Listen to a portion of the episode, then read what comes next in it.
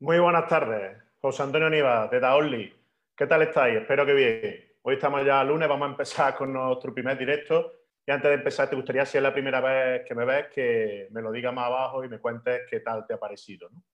Hoy vamos a hablar de cómo viajar con el perro sin tener problemas, ¿no? Porque tenemos, lo habrá pasado seguramente cuando viajáis con el perro, ¿no? Que no quiere montarse, ¿no? O que se marea mucho, que vomita, ¿no? Y en este vídeo, si te quedas hasta el final, te voy a explicar primero la normativa legal, o sea, cómo debes de llevar a tu perro en el coche, después los pasos que debamos seguir para que nuestro perro no tenga ese miedo, esa fobia a subirse en el coche, ¿no? Y unos consejos prácticos, muy prácticos para que podáis tener un viaje agradable, ¿no? Sin inconvenientes, ¿no? Con vuestro perro, ¿no? Eh, en primer lugar, el tema de la seguridad, ¿no? El tema de la normativa legal, ¿no? Mm, tú tienes que llevar a tu coche seguro, ¿no? Las tres, las tres, los tres requisitos fundamentales es que esté seguro, ¿no? Que no tenga acceso al, conductor, a la zona donde está el conductor, ¿no? Y, después que, que, no, que, mm, que no impida, perdón, que no impida el campo, que no, que el campo de visión del conductor no lo, no lo obstruya, ¿no? Entonces, tenemos eh, varias opciones ¿no? para llevar a nuestro perro en el coche. ¿no? Tenemos la opción del maletero o en los asientos traseros. Si, optamos por la opción del maletero, normalmente en, el malete, en los asientos de atrás, por la parte que da el maletero, suele haber un gancho en el que podemos poner nuestro, nuestra correa y, así atar al perro con, el, con un arnés. Es muy recomendable siempre que se ponga una, cuando va en el coche un arnés y no un collar. Tanto si va en el maletero como si va en el asiento trasero, porque para que tenga, porque si hay algún tirón puede, eh, hay posibilidad ¿no? de que se ahogue, ¿no? si hay algún movimiento brusco. Entonces, con el arnés es más seguro y más confortable también para el perro. ¿no? Entonces, como hemos dicho, en el maletero tenemos la opción de ponerle, eh, atar el arnés al, al, gancho que hay por la parte de atrás y si hay algún coche que no lo tenga, lo que podemos hacer es usar el arnés con el cinturón de seguridad y pasar eh, la correa por debajo del cinturón y, engancharlo ¿no? en la parte de los, asientos traseros, ¿no? donde eh, se, engancha el cinturón de seguridad en los asientos traseros. Y la otra opción es hacerlo, como hemos dicho, en los asientos traseros. Los asientos traseros igualmente con, el, con su arnés de seguridad y el, el enganche ¿no? para el cinturón de seguridad. Y de esa manera que no tenga acceso al habitáculo del conductor, que esté seguro de, por si hay cualquier cosa, que esté igual que nosotros las personas llamamos cinturón de ciudad, lo igual lo lleváis, y además así no nos impide, no, no nos tapa el, campo de visión. Otra opción también es el tema del transportín, ¿no? Es usar transportín, que igualmente lo puedes llevar en la parte trasera y en la parte delantera. Tanto si lo vas a usar la parte trasera o delantera, tienes que tener en cuenta que tiene que ir, eh, si van los asientos traseros, con el cinturón de seguridad para que no se mueva. Y si va en la parte de atrás, bueno, tanto el transportillo como si va el perro con el arnés, también se me ha olvidado comentaros que tiene que haber una reja de separación entre el maletero y, el, y la parte del asiento trasero.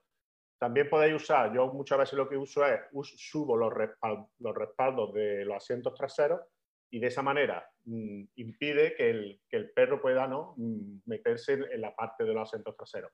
Igualmente, como lo, lleva, lo vaya a llevar atado, ya sea con, con la correa con, que va al gancho de la parte trasera o al arnés, no vaya a tener el problema de que se pueda pasar a la parte de los asientos traseros. Entonces, lo que, y lo que es también muy importante es que cuando vayáis a enseñar a vuestro perro, que ahora lo veremos en el siguiente punto, ¿no? el, de cómo ir en el, en el, en el coche, mm, lo que no podemos mezclar es, del tirón es meterlo en el coche y encima en el transportín.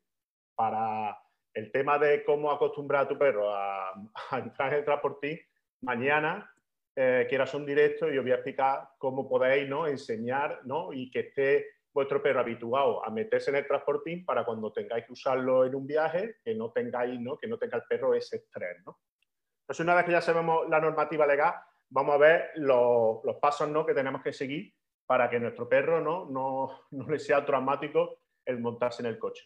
Lo primero que hay que entender para esto es que si te pones a pensar en el origen de por qué al perro no le gusta subirse al coche, tienes que ir a, pensar ¿no? en la primera situación en la que normalmente se ha montado en el coche, que es que cuando es cachorro, normalmente tú vas a recogerlo, ¿no? Se lo quita a su madre, ¿no? Se lo quita, lo deja de su hermano y los mete en el coche. O está con otra familia y, tú los, dos te lo coges y te lo llevas.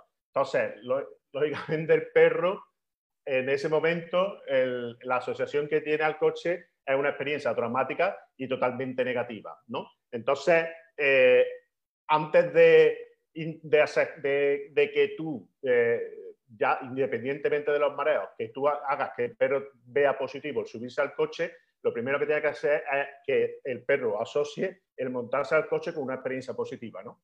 Y para eso, como siempre decimos, tenemos que estar, tener paciencia, ¿no? Y tener un poquito de tiempo y siempre adiestramiento positivo, porque el reñirle al perro, como hemos dicho, al final lo que hace es que se estrese más, se agobia y no sirve de nada. Entonces siempre tiene que ser con premios, como vamos a explicar ahora, ¿no?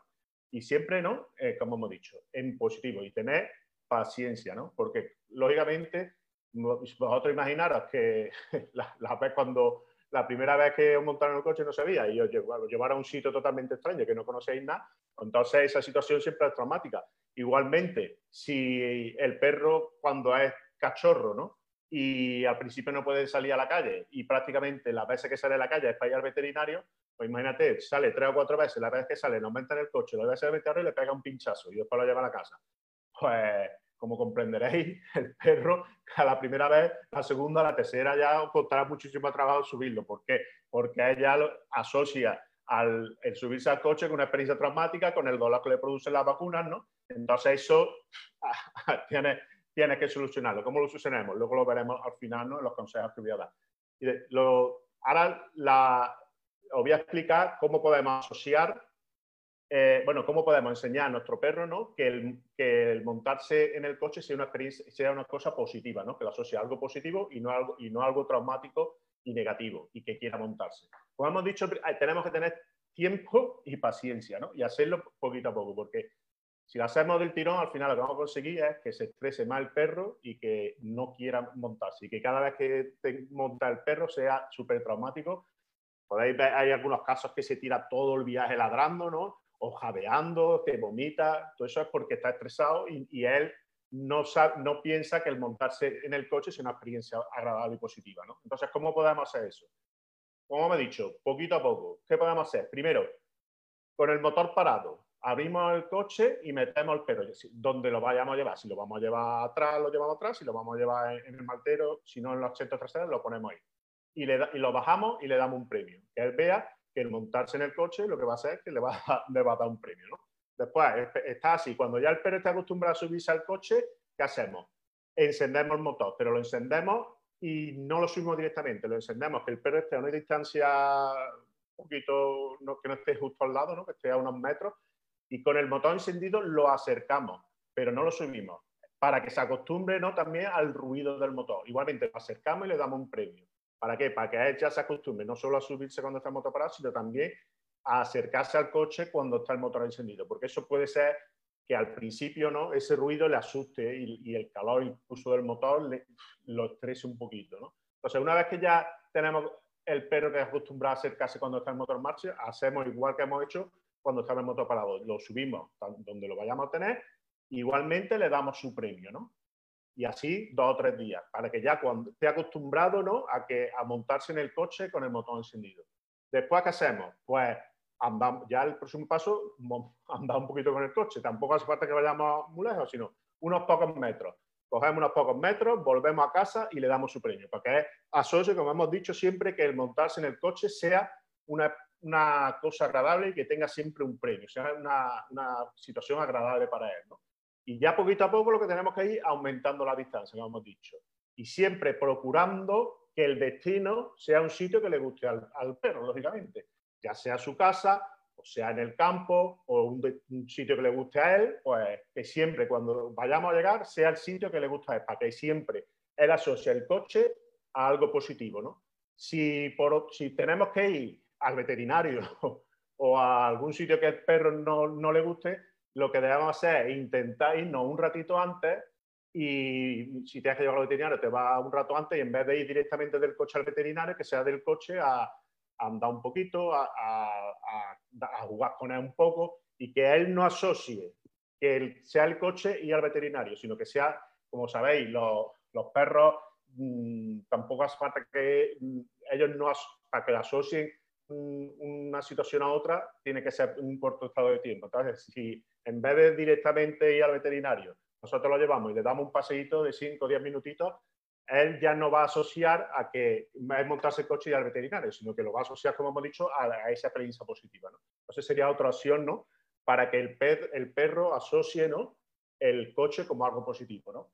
Y después, por último, como te he dicho, te voy a decir algunos consejos que, que sería bueno que, que los tuvieras en cuenta cuando vas a viajar para que el viaje sea lo más agradable posible para, para ti ¿no? y para tu perrito. ¿no?